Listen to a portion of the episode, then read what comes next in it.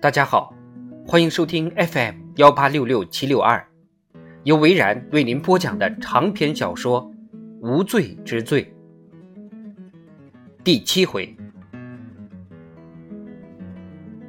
两个小时过去了，奥利维亚仍然没有回电话。在这两个小时里，马特一直跟公司的合伙人伊克在一起。伊克留了一头灰白色长发。但总是输得流光水滑、油光可见的。他是典型的公子哥，因为家境好，所以做事情不是很努力。但这个人最大的长处是善于交际，这一点就足够他在这个圈子里应对自如了。他有一辆 VIP 跑车，两辆哈雷。公司的人给他起了个绰号“钟爷”。中年男人的简称。这位中爷自知技不如人，所以常常利用马特。他知道马特有责任心，愿意承担责任，而且永远躲在幕后做大量琐碎的工作。为了取悦客户，保住位置，中爷经常过来找他。马特也知道中爷在利用自己，但是他没有办法。谁让马特有那么一段过去呢？美国向来都不能容忍公司做假账，但是对于律师事务所来说，这样的案子最赚钱了。他们正在讨论的就是这样一个案子：特曼一家大型药厂的总裁，他被指控的罪名是做假账来操控公司股份。总的来说，如果你是陪审团，中爷又拿出了那种试探口气。我们就说错不在特曼，马特接着说道：“那错在谁身上呢？抓到谁就是谁。”马特说的头头是道。财务总监、运营总监、审计公司、银行、董事会、普通员工等等，总会找出一些人是骗子，一些人马虎大意。难道这不会自相矛盾吗？中爷双手交叉在脑后，又是阴谋又是过失。他突然灵光一闪，拍了拍脑袋：“这个说法好，我们就是要混淆概念。”马特也露出了笑容：“我们就是要混淆视听，越多人涉案越好。俗话说，法不责众，最后只能不了了之。陪审团明知有问题。”但也不知道该归罪于谁，我们只要把这些事实摆出来就行了，越多越好。然后钻牛角尖，吹毛求疵，把每个过失或者错误都说得很严重，即使跟事实不符也没关系。我们要怀疑一切事物、一切人。那他儿子的生日聚会怎么解释？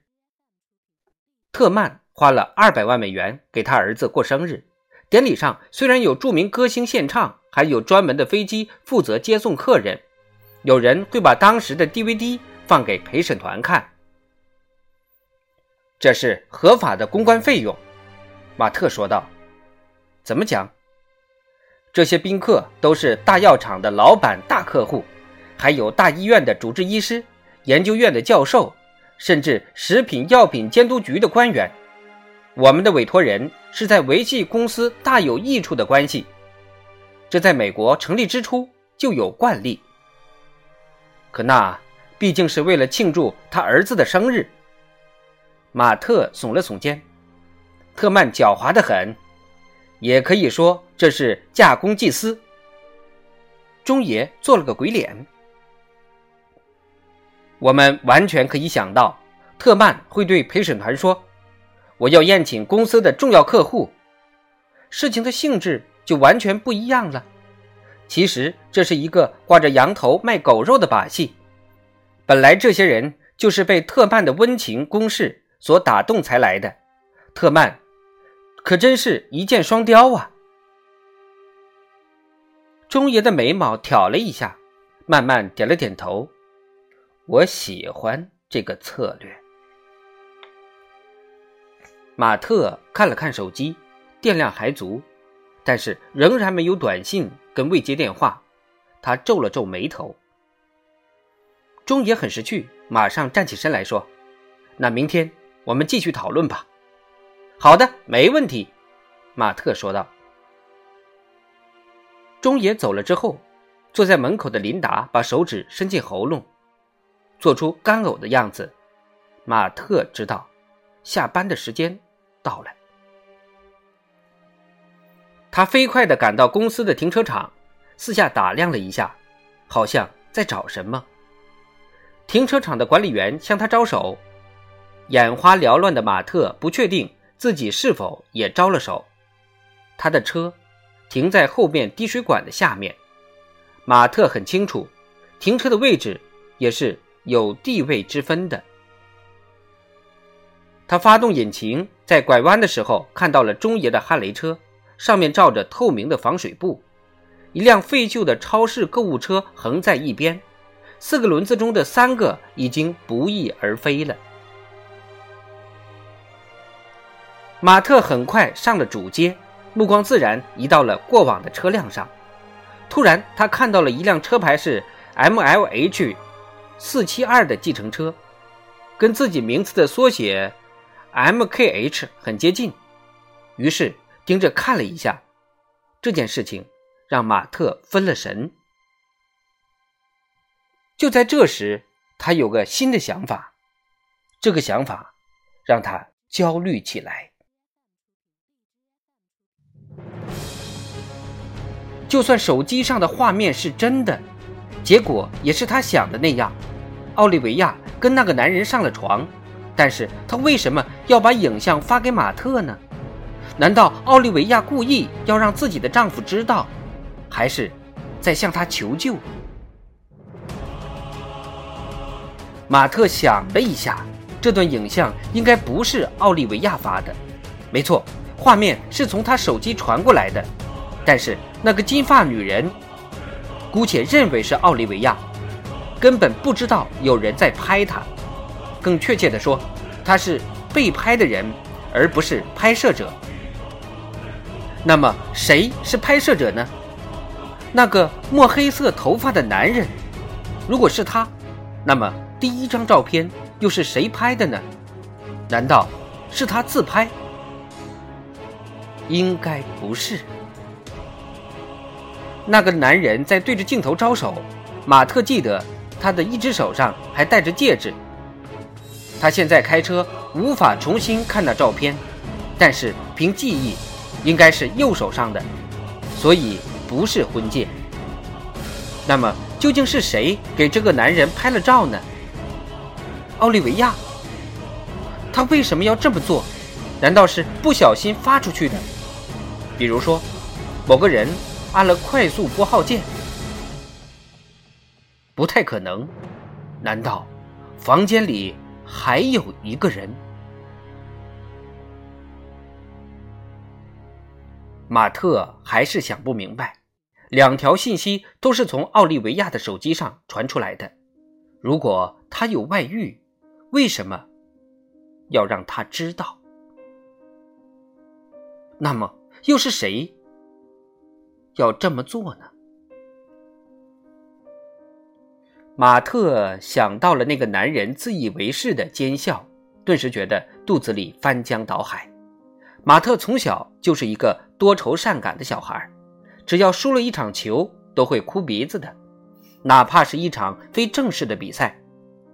他太敏感了，一点点小事儿都会让他惦记好几个星期。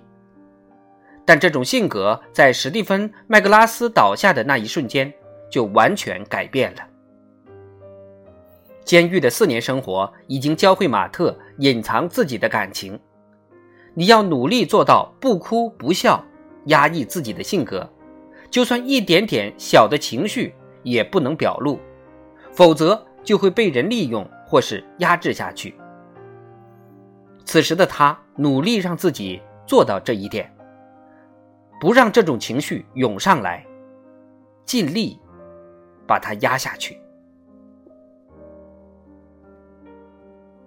但是那个可怕的画面再次浮现，夹杂着令人心痛的美好回忆。他记起某个周末跟奥利维亚到麻省度假，那是一间附带早餐的维多利亚时期民宅。当时两个人把枕头跟毛毯铺在壁炉前，开了一瓶红酒。他还记得，奥利维亚拿着高脚杯，面带微笑看着他的样子。逝去的时光，痛苦不堪的往事，犹豫不定的脚步，还有他身边多出来的那个黑头发的男人。随之，另一个想法呼啸而来，差点把他击倒，令他无法招架。他差点把车子翻到一边。奥利维亚怀孕了。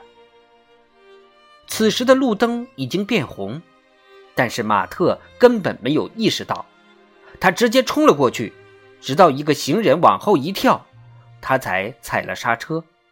还好，没有酿成事故。那个行人冲马特挥了挥拳头。马特跟奥利维亚花了很长一段时间才怀上孩子，他们都三十几岁了。时间越来越紧迫，他们都想建立自己的小家庭，但是怀孕的计划总是受挫。曾经有一阵子，马特怀疑是不是自己的问题，因为入狱的第三周，他被人打了两次，四个壮汉把他紧紧压住，第五个人猛踢他下身的要害部位，马特疼得几乎昏死过去。如今，奥利维亚莫名其妙怀孕了，愤怒开始渗透到全身。这样也好，总比伤心强。那种让人夺走心爱东西的感觉，实在让人肝肠寸断。马特想立刻找到奥利维亚，他现在应该在波士顿，从这开车过去大概要五个小时，不能回家了，马上出发。找他当面问个清楚。但是，奥利维亚住在什么地方呢？马特回想了一下，奥利维亚告诉过他，他记不起来了，好像根本没有提起过。这就是现代通信带来的弊端。有了手机，大家可以随时随地取得联系，所以你不会在意他住在希尔顿还是波特曼。他是去出差，一定会跑来跑去的，有时在外面用餐，有时去会见客户，很少待在房间里。毫无疑问，联系到奥利维亚的唯一方式就是手机。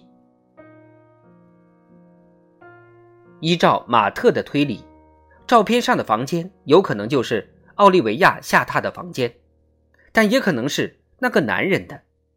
如果事先知道酒店，马特就会直接跑过去敲开门，然后奥利维亚穿着睡衣打开门，后面是裹着浴巾的黑头发男人。接下来呢，马特揍得他屁滚尿流，还是绅士般的问候他们两个。马特再次拨通了奥利维亚的手机，还是无人接听。这次他没有留言。奥利维亚为什么没有告诉他入住的宾馆？现在原因很清楚了。红色衬衫的背影又出现在马特的面前。够了！他拨通了奥利维亚办公室的电话，响了几声后，便是语音信箱：“你好，我是奥利维亚·亨特，我现在不在办公室，星期五才会回来。如果您有要紧的事，请跟我的秘书苏联系。”他的分机是六四六。马特照此做了。电话响了三声，苏接起了电话：“你好，奥利维亚办公室。”“你好，苏，我是马特。”“嗨，马特。”他的手握在方向盘上，用免提的方式打手机。他很讨厌这种通话方式，感觉怪怪的，好像一个人在无聊的自言自语。打电话。还是拿着话筒比较正常一些。想问你一个问题，问吧。你知道奥利维亚住在什么酒店吗？对方没有回答。苏，我在听呢。他说：“我要查一查，你为什么不打他的手机直接问问呢？”马特不知道该怎么回答，但是又不能表露什么。如果他说奥利维亚的手机无人接听，他肯定会说：“你怎么不稍后再拨？”他左想右想，终于有了个合理的答案。对，我知道。他说：“我想送花给他，来个突然袭击。”哦，我明白了。苏的声音略带兴奋。是什么纪念日吧？不是。马特极其僵硬地补充了一句：“我们一直在度蜜月。”他笑了笑，觉得有些虚伪。苏没吱声，有些令人意外。接下来又是一阵沉默。你还在听吗？马特问道。在的。可以告诉我他住的酒店的地址吗？我正在查呢。电话里传来敲击键盘的声音。马特，是。我有个电话进来。我查好后再打给你好吗？没问题，马特回答道，心中有些不高兴。他留下了自己的手机号码，挂断了电话。他到底在搞什么呢？马特的手机又响了，他看了一下号码，是公司打来的。琳达连招呼都不打，有麻烦了，他焦急的说道：“你在哪儿？”刚上主道，赶紧掉头！伊娃要被赶走了。马特低声咒骂了一句：“谁？”吉尔牧师带着他两个绑他腰圆的儿子来恐吓伊娃。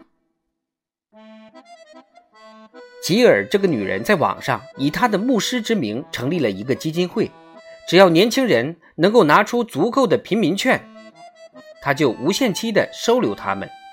这种利用神职来剥削穷人的行为令人发指。马特拐了一个弯，我马上回来。由维然为您播讲的长篇小说《无罪之罪》第七回就播讲到这里，感谢收听。